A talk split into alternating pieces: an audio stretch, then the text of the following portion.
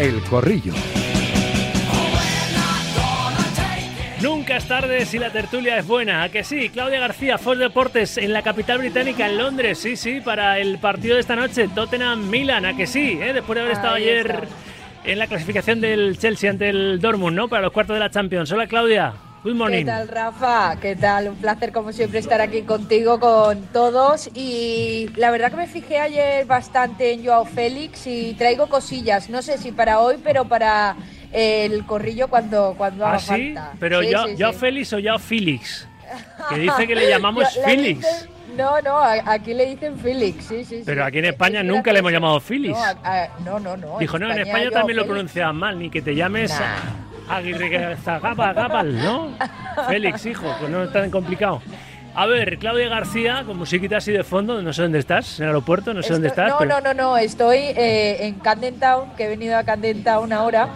Y la verdad que hace un frío tremendo, llueve muchísimo en Londres, como es habitual, día gris, eh, día típico de la capital londinense. Y me he tenido que meter en una cafetería para poder hablar contigo, porque en Camden Town es imposible completamente estar, Rafa. Bueno, pues vamos a tener ahí flow, ¿eh? de fondo, Flow, en el corrillo. Alberto. Pérez, Movistar y la Liga TV Sport. Hola Alberto, señor doctor, buenas tardes. ¿Qué tal? Muy buenas tardes, Rafa. Nacho La Varga, Marca Nachete, aquí en ¿Qué Rivera, buenas tardes. ¿Qué tal, Rafa? Buenas. Y Joan Prats, Radio Marca Barcelona. Le he dicho antes a Claudia Good morning, sería good evening ya, ¿no? O Good afternoon. Eh, buena tarde. Joan Prats, ¿qué tal? Buenas tardes. Buena tarde, buena tarde, Rafa. ¿Cómo estáis todos? Muy buenas. ¿cómo Bien, muy entretenidos. Vosotros Sí, más. ¿no? Ya me lo Vosotros más. Sí, sí, sí. Ahora, ahora acabo de pagar la matrícula para la carrera de Derecho, que empiezo la semana que viene, para poder eh, explicar y entender mejor lo que pasa. Porque, macho, de verdad, eh, cada día es más complicado. Yo, este con, club. con decirte que voy a llamar luego a un abogado penalista, yo me pongo en manos de los Me- lo expertos. entiendo. Me Haces pongo en bien, manos de los expertos. bien. Porque no hay Dios Haces que. bien, así no metes la pata. No hay Dios que entienda qué va a pasar ahora que la fiscal- Fiscalía ha denunciado al Barça por corrupción continuada. eh, ¿Cómo va a ser el proceso? ¿no? Ha- Habéis escuchado a Tebas decir que bueno que UEFA, es verdad, Mm. es que ha pedido el- eh, ha requerido toda la información, lo confesaba el otro día el propio Andreu Camps, el secretario general de la Real Federación Española de Fútbol, y se la han enviado. Y ahora el peligro, claro, más allá de la justicia ordinaria, de la justicia deportiva. Nachete, como Sí. se meta ahí a de huello la UEFA y la FIFA, a ver qué pasa con el Barça y las competiciones eh, europeas, ¿eh? Está claro, hombre, sería el, un- el batacazo definitivo, ¿no? De todas maneras, a ver, lógicamente que contienen esos, do- esos documentos y toda la información que, que pueda tener UEFA para, para decidirlo, ¿no? Hace bien también Tebas y la Liga pues en personarse si es necesario hacia, hacia esa causa. Igual sobra un poquito el palo de, a la federación, ¿no? Ayer Rubiales fue ambiguo, volvió a dar otro palo a la liga hasta- en esto, ¿no? Que se podían poner de acuerdo, ni siquiera lo, lo hacen, pero, pero bueno, ti- tiene mala pinta, ¿eh? Tiene, tiene una pinta bastante gris y vamos a ver cómo evoluciona porque también, según contaban en Libertad Digital, va a tener que, que declarar eh, ya la porta y la cosa se va poniendo cada vez más enrevesada. Luego voy a llamar a, a Luis Ferrojo, el delegado de marca en Barcelona, que a su vez ha hablado con, con Bartomeu y dice el expresidente del Barça que está, que está tranquilo. Veremos a ver en qué queda la, la tranquilidad, ¿no? Pero, Alberto, estás con palomitas, ¿eh? viendo los toques de la barrera, ¿no? En este caso, Negreira, tú que tienes tanta, tanta relación así con el colectivo arbitral. Mm, no te creas que estoy con palomitas, Rafa, porque es un tema que me parece.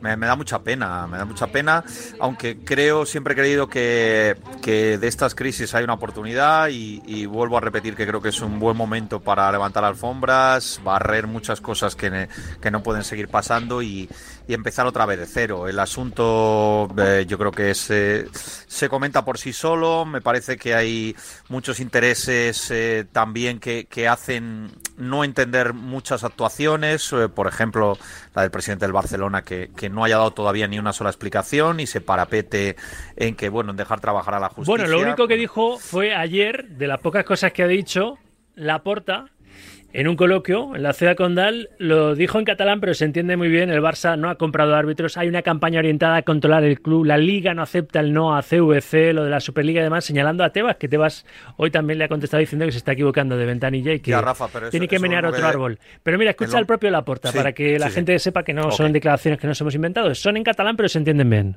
Tenim preparada una roda de premsa.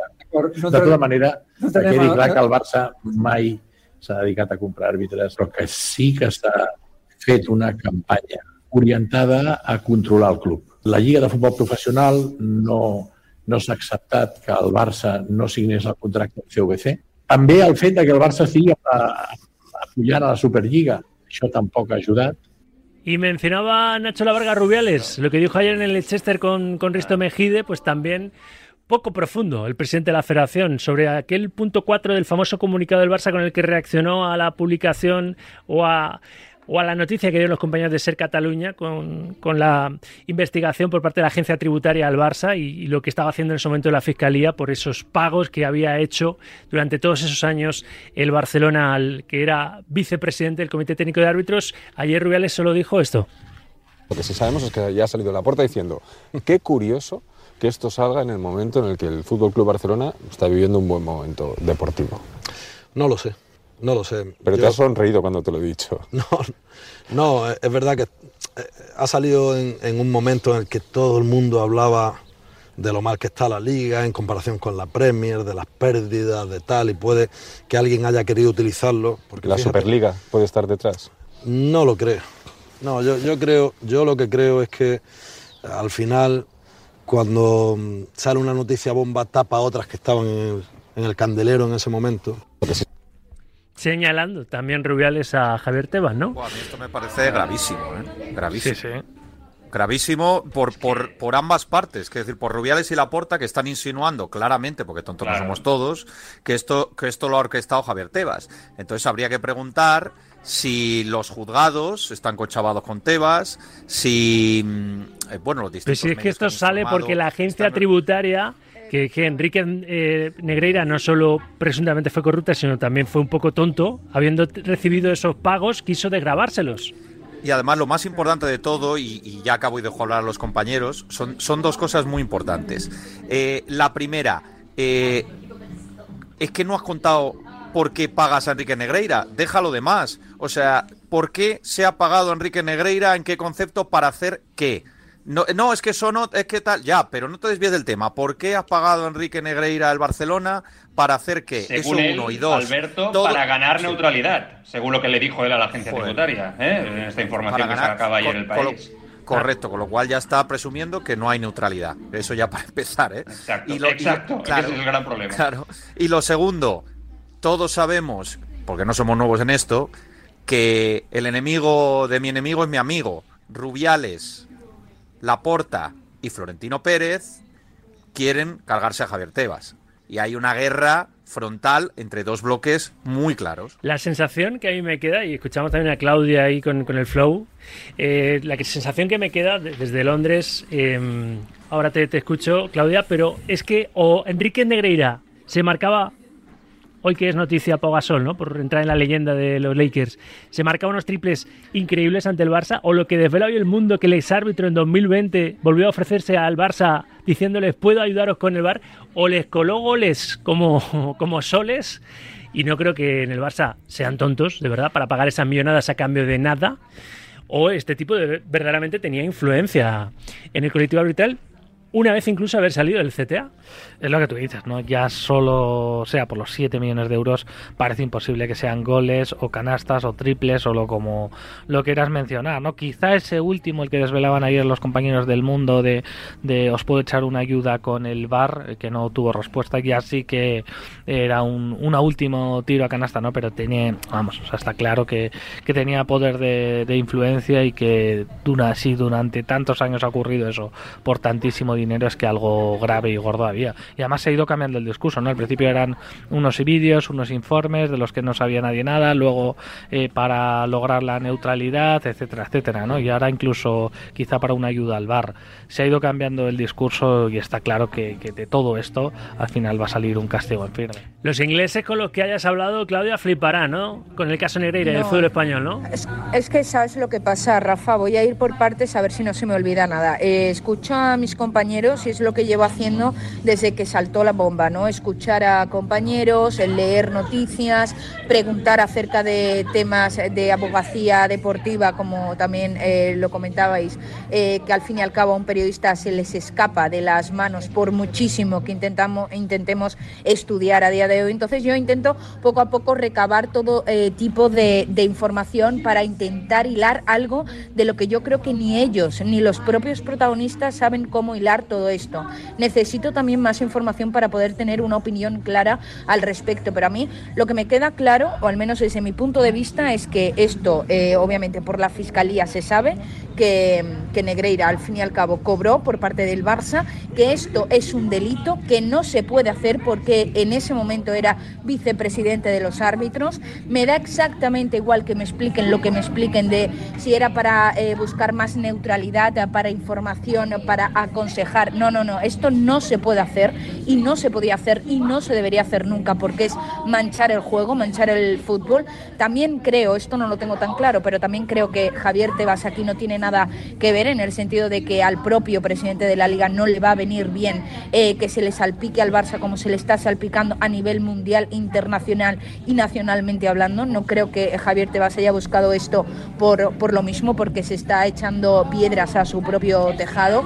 Y lo que me queda también clarísimo es que nos están volviendo locos, nos están mareando, se están pasando la pelotita de unos a otros, no saben ya ni lo que dicen y, y yo sigo preguntando y sigo exigiendo responsabilidades, porque esto es un circo y, y un circo del que todos estamos formando parte sin tener culpa, la verdad. Joan, en Barcelona la preocupación real, lo comentaba Sí. yo antes, es que eh, UEFA y FIFA entrena de huello, ¿no? Porque la justicia ordinaria A puede ir por un lado, sí. claro, pero a nivel deportivo que, que UEFA o FIFA eh, puedan sancionar al Barça. Porque, ya digo, en España ha prescrito el delito. Bueno, vamos a ver, ¿eh? Sí. Que Bartomeu dice estar tranquilo, le, le ha dicho a Luis Ferrojo estar tranquilo, pero a lo mejor la última parte de su mandato no, no ha prescrito en lo que tiene que ver con el caso Negreira, ¿no? Y eso eh, seguro que la fiscalía lo, lo tiene lo tiene investigado y lo tiene lo tiene atado. Pero desde desde Barna, Joan. Hmm, en- en- Evidentemente en el club están preocupados, por mucho que Laporta salga ¿no? y haga estas eh, declaraciones públicas, ¿no? pareciendo que esa explicación que va a dar en una famosa rueda de prensa cuando se acabe esta investigación interna que no sabe nadie si realmente se está produciendo a día de hoy, eh, por mucho que hagan ese papel en Barcelona están en el club están eh, francamente muy, muy preocupados porque ahora mismo hay una sensación de que esto se les escapa entre las manos a cada información que se va filtrando por parte de, de Fiscalía. Mm, No cabe, no hace falta decir que UEFA con el Fútbol Club Barcelona no tiene tampoco las mejores de las relaciones, con lo que eso tampoco va a ayudar en este, en este caso. Mira, Rafa, dejando conspiraciones aparte, que evidentemente eso es un problema muy grave del fútbol español actual, pero que no nos tiene que servir, como decía ahora Claudia, para desviar el foco de la atención sobre el real problema eh, que, existe en este, en este caso, hay detalles que nos hacen ver que aquí hay gente que nos, nos está ocultando cosas y que nos está engañando. Y hablo de gente del propio Fútbol Club Barcelona. Yo creo que, eh, por ejemplo, eh, hay un expresidente del Fútbol Club Barcelona que hace dos semanas cogía el teléfono y negaba absolutamente todo. Hoy ya no coge el teléfono y no solo eso, sino que sabemos que está hablando con abogados preparándose para una posible defensa de su declaración en este caso. Entonces, aquí evidentemente no nos han explicado todo, eh, bueno, eh, a buen entendedor, ¿no? Eh, pero es evidente que... Y luego hay un detalle, algo. también, el tema de que la fiscal Sí, jefe de. Barcelona haya anunciado por sorpresa su Correcto. marcha voluntaria en pleno escándalo, Sí, en pleno caso. Negreira, también es súper llamativo, ¿eh? que lo decían, lo desvelaban los Sí. compañeros de Libertad Sí, sí. Digital. Es que, claro, vas sumando noticias y es que cada vez pinta peor. Sí, sí. Lo que pasa es que aquí eh, lo que debemos de, de saber es el motivo, que es lo que decíais ahora, ¿no? El principal motivo por el cual el Fútbol Club Barcelona hacía estos eh, pagos, no el oficial, sino el oficioso, lo que había detrás. Porque yo, como vosotros, no me creo que el Barça, si nos, nos acogemos a esa neutralidad, fuera hasta esa, esos principios de, siglo, ¿no? Ese, ese club eh, pobrecito, desamparado, sin ningún tipo de, de poder en el fútbol español, que era perjudicado por los árbitros y que necesitaba pagar al vicepresidente del Comité Técnico Arbitral para garantizarle una neutralidad. Mira, eso no se lo cree absolutamente nadie. Y que el, el Barça ha sido un club que en épocas más, en épocas menos, pero que ha sido un club con mucho poder en el fútbol español y, con, y su voz ha tenido mucho peso, creo que es evidente para todos nosotros. Por lo tanto, eh, bien harían en preparar bien esa defensa porque yo creo que esto va para largo y vamos a ver por las consecuencias para el club. A mí, a día de hoy, me parece que van a ser feroces. Claudia. Es que además eh, yo creo que el, actualmente en estos momentos, compañeros, no sé qué opinan ustedes, pero en estos momentos el por qué lo hicieron, a mí sinceramente me da exactamente igual. La cuestión es que lo hicieron. Y si lo hicieron y ya está oficialmente probado que se Bueno, hizo, Claudia, pero, pero la multa, la va a variar en base a ello. mucho, ¿eh? claro. O sea, No, y no, aparte pero es que a día de hoy el Claudia, por qué, Claro, es lo que nos no falta es saber. la cuestión. Yo, yo- yo estoy de acuerdo contigo, ya una vez que se ha hecho al vicepresidente de los árbitros, pero es verdad que eso ya lo sabemos. Lo otro. No, no, lo intuir, sabemos, pero, hay que nadie es responsable. ¿Quién, ¿Quién paga esto? ¿Quién paga el daño al Fútbol Club Barcelona, a la historia de- del equipo de, de, de la No, y- capital y hay catalana? cosas que no se ¿Quién pueden paga el daño reparar. El daño que se ha hecho, por ¿Quién ejemplo, al fútbol español, lo que tú dices, o al resto de equipos Exacto, que se han visto involucrados, que le han quitado títulos, que le han perjudicado en sus resultados, eso ya va a ser imposible reparar. A ver lo que piensan los oyentes, que también quieren participar con su opinión de y en este corrillo. Nueva tanda de notas de audio en SS 28 26 90 92. Sí, Sauki, que sí. El Madrid va a ganar el Español 4-0, los 4 de Vinicius. El Barça va a perder 3-0 Yo no he dicho eso. el ¿eh? Bilbao. Luego va a ir a- al Nou Camp, le va a meter 0-3, los 3 de Vinicius. Y ya está. A 3 puntos y ya está. La Liga gana, machote. Muy bien. Buenos días, Radio Marca.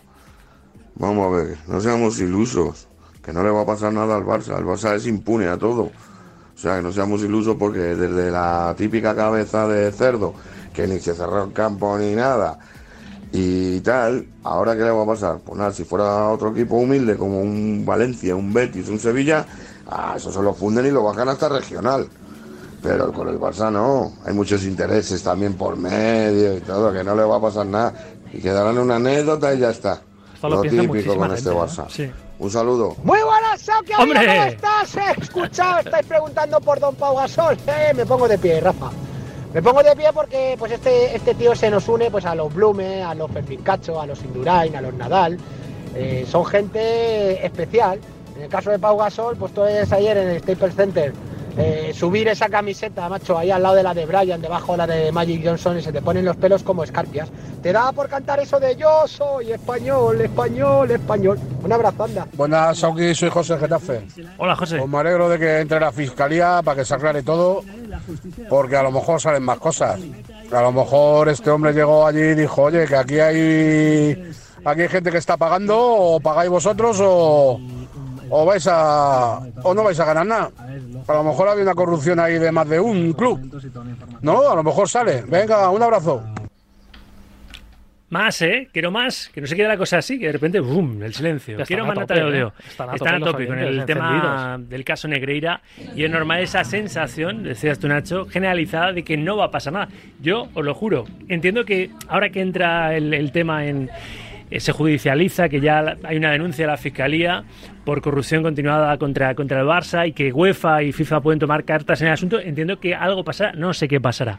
Pero yo, mi primera reacción, porque casi nunca pasa nada en general en España, casi nunca nadie dimite. Mi primera reacción fue, y está ahí la, la grabación, fue tranquilos que no va a pasar nada. Ojalá me Uy, equivoque, porque yo- la sensación que hay, lo hemos escuchado en los Sí, pero a oyentes. medida que pasan los días no tenéis la sensación Que de se está que se está enrevesando todo, ¿no? enturbiando, enrevesando todo y que Claro, finalmente eh, va a ser, eh, vamos, es que va a ser obligatorio que ocurra algo, Desde ¿no? Porque si no, Nacho, desde fuera... También que, que aparecen, que aparecen, Están digamos, en, estamentos en externos. decir algo ya. Claro, a mí mira, lo que más me ha sorprendido es que en los campos de España, por ejemplo, eh, no se tenga más animadversión hacia, hacia el Barça, ha habido más críticas, silbidos, pancartas, eso sí que me, me ha sorprendido, ¿eh? Oye, que, que, que está bien, ¿eh? Que no Bueno. pasa nada, pero, pero eso me ha Creo, la Nacho. ¿no? Que, que- que- que en San Mamés van a lanzar billetes eh, con el escudo del Barça y la palabra mafia o algo. Sí, pero hasta Creo ahora- que va, va por ahí el tema, ¿no? Es verdad que hasta ahora no. Hasta ahora no. Es verdad, tienes razón. Es verdad porque también el mensaje ha sido muy difuso por parte del club. La federación, yo creo que tampoco ha acertado especialmente, más el comité técnico de árbitros en este caso, ¿no? En su, en su discurso. Pero yo ahora sí que empiezo a ver que la gente está empezando a mirar y tener y poner el foco en el propio, en el propio club. Y Pero oye, no es que el único, ¿eh? pasar. También los árbitros, ¿eh? Y el Y colectivo tampoco- arbitral. Estoy de acuerdo, Alberto. Estoy Yo de no acuerdo. que eso Hasta que la pasar, justicia ¿eh? hable. Claro, es verdad. efectivamente, que Estoy sea la justicia y quien lo tenga que decidir. Yo creo que Exacto. culpa tienen los jugadores del Barça de hoy, por ejemplo, que- para ir a un campo y que les. Yo creo que ya bastante escarnio es, ¿no? Yo, yo no creo que, que- que eso esté bien tampoco. Eh, lo que creo es que hay que Tiene tomar las medidas, sí o sí. Creo que el fútbol español no las va a tomar. El fútbol español no las va a tomar. Pero claro, cuando ya aparece la justicia y UEFA y tal, que no tienen esa atadura, digamos, eh, o, o- o- o que, oye, si toman una decisión, nadie va a ir contra ellos, o si van, están muy lejos, eh, pues ahí ya cambia la cosa. Una cosa que quiero cambiar, cambia la cosa y cambio, cambio argumento. Otra, otro asunto, otro, otra historia para despedir el corrillo. Ya estoy fuera, fuera de tiempo. Eh, lo del Cholo Simeone, que esta tarde va a recibir un homenaje en el Ciudad Metropolitano por esos 613 partidos que le han convertido superando a Luis Aragonés en el técnico más longevo en ese banquillo del Atlético de Madrid. Y hablaba antes con Juan Gato en la firma. Claro, al Cholo le queda un año de contrato. Según ha ido transcurriendo esta temporada, mucha gente pensaba que ni siquiera lo, lo va a cumplir. Parece que lo va a cumplir, pero ¿debería de prolongar el Atlético de Madrid la relación contractual con el Cholo? ¿Debería de pensar en un técnico con un perfil más, no sé, más cuajado que el de Fernando Torres, ¿no? Que a todos los atléticos les gustaría ver al, al niño en el banquillo del Metropolitano. ¿Qué, qué pensáis? Si nos vamos sobre, sobre Yo soy este- de los que este piensa particular. que, que debe irse en un momento bueno o tranquilo, ¿no? A, a mí no me gustaría, yo creo que a nadie, que el Cholo Simeone saliera por la puerta de atrás del Atleti o pitado o discutido o cesado en un momento complicado para, para los suyos, ¿no? Por eso yo, si fuera él, creo que, que aprovecharía para irme un poco en un momento positivo y, y bueno, ¿no? Pero hay mucha gente que piensa, creo que el, el otro día Miguel Quintana lo dijo en su editorial, ¿no? Que, que el peor Simeone es el techo en el Atleti de cualquier otro entrenador y que entonces, claro, la gente va a querer que siga liado al club. Mira, Rafa, yo eh, si lo he dicho en los momentos más críticos del Cholo, que ha habido algunos, eh, lo voy a, a volver a decir y si quieres quédate con la grabación porque lo seguiré diciendo, aunque vaya décimo, o en el puesto 12 o en el puesto 13. Contrato vitalicio para el Cholo Simeone y que él decida cuando se quiere ir. Pues se puede decir más alto, pero más claro. ¿No está de acuerdo Claudio García? Y no, no me provoque mucho al personal que, que os estoy despidiendo casi. No, no, pero a ver, lo primero no estoy de acuerdo eh, con mis compañeros porque porque por una parte un técnico cuando está en un buen momento no se va. O sea, no vamos a esperar a que el Atlético de Madrid y el Cholo estén en su mejor momento para que eh, Simeone diga adiós, porque eso en el fútbol no pasa o pasa en muy eh, en ocasiones muy muy puntuales y yo no recuerdo ahora mismo ninguna. Y luego contrato vitalicio, no, ningún contrato vitalicio le viene bien a ningún club y muchísimo menos al Atlético de Madrid en este caso hablando. El Atlético de Madrid necesita una regeneración absoluta de, de ideas para verlo de nuevo pelear por absolutamente todo. Yo echo de menos a un Atlético de Madrid al que se le hay que exigir lo máximo porque es un club Si no ha máximo. peleado por todo en Entonces, estos 11 años, no sé cuándo no, no, no, no, ahora mismo, ahora mismo ¿qué está haciendo? ¿Qué está haciendo ahora mismo? Pues está haci- ahora mismo pues- no está pues- haciendo nada. pues- Entonces pues ahora mismo hay que está decirle al cumpliendo el objetivo Cholo, que tiene que cumplir en la liga. no, no, el objetivo Sí, de- sí. del Atlético de Madrid hay que, hay que eh, pedirle más. Tarjeta Yo amarilla, Ah, bueno, pues que sea campeón de Europa. Y al No, Cádiz no, que gane la liga también. último, Tarjeta último, amarilla que me estás pinchando y falta dejártelo Joan. arriba, para dejártelo arriba el corrillo. Ya por último, que se tome el cholo este, este acto como una primera despedida, porque ya de- debería ir pensando en decir adiós, ¿no? Y Joan Prats, tú vas a cerrar el corrillo Muy de hoy. rápido. ¿Qué piensas? Sí, bueno, yo creo que al Cholo Simeone hay que respetarlo como, como lo que es, eh, que es uno de los entrenadores más importantes de la historia del fútbol español. Eh, es verdad que con eh, la relación Atlético Cholo Simeone Rafa yo tengo una sensación que a principio de temporada o con el momento más bajo con la situación europea me daba la sensación de que el Cholo estaba más fuera que dentro, viendo que la temporada ha cogido un punto de regularidad, sobre todo en liga, ¿no? Eh, me da la sensación que ese matrimonio ha dejado su crisis, ¿no? Y que ahora vuelve a encararse para poder seguir. Ahora bien, yo no creo, yo no creo que este matrimonio siga mucho más allá, ¿eh? O sea, quizá un año, un año más, dos, pero, pero yo veo mucho Atlético cansado, ¿eh? De, de esta etapa a nivel, sobre todo del de juego. Me da la sensación que piden algo más, ¿no? Un juego diferente, una evolución de alguna manera. Veremos, veremos a ver. Gracias, Joan Prats. Un abrazo fuerte. Gracias, cuídate. Claudia García. Corrillo con Abrazo Flow. fuerte, un placer. Gracias, Alberto Pérez. Siempre es un placer. Un abrazo a todos. Y gracias, Nacho La Varga. Hasta luego, Rafa. Nos vamos a publicidad y me está esperando José. Me ha dicho, por favor, dame paso ya, que, que se me va a ir. Está con Carolina Marín. Enseguida vuelvo a la sede de la Liga. Está escuchando directo Marca, la radio del Deporte Radio Marca. Rafa Sauquillo. Directo Marca. Radio Mar.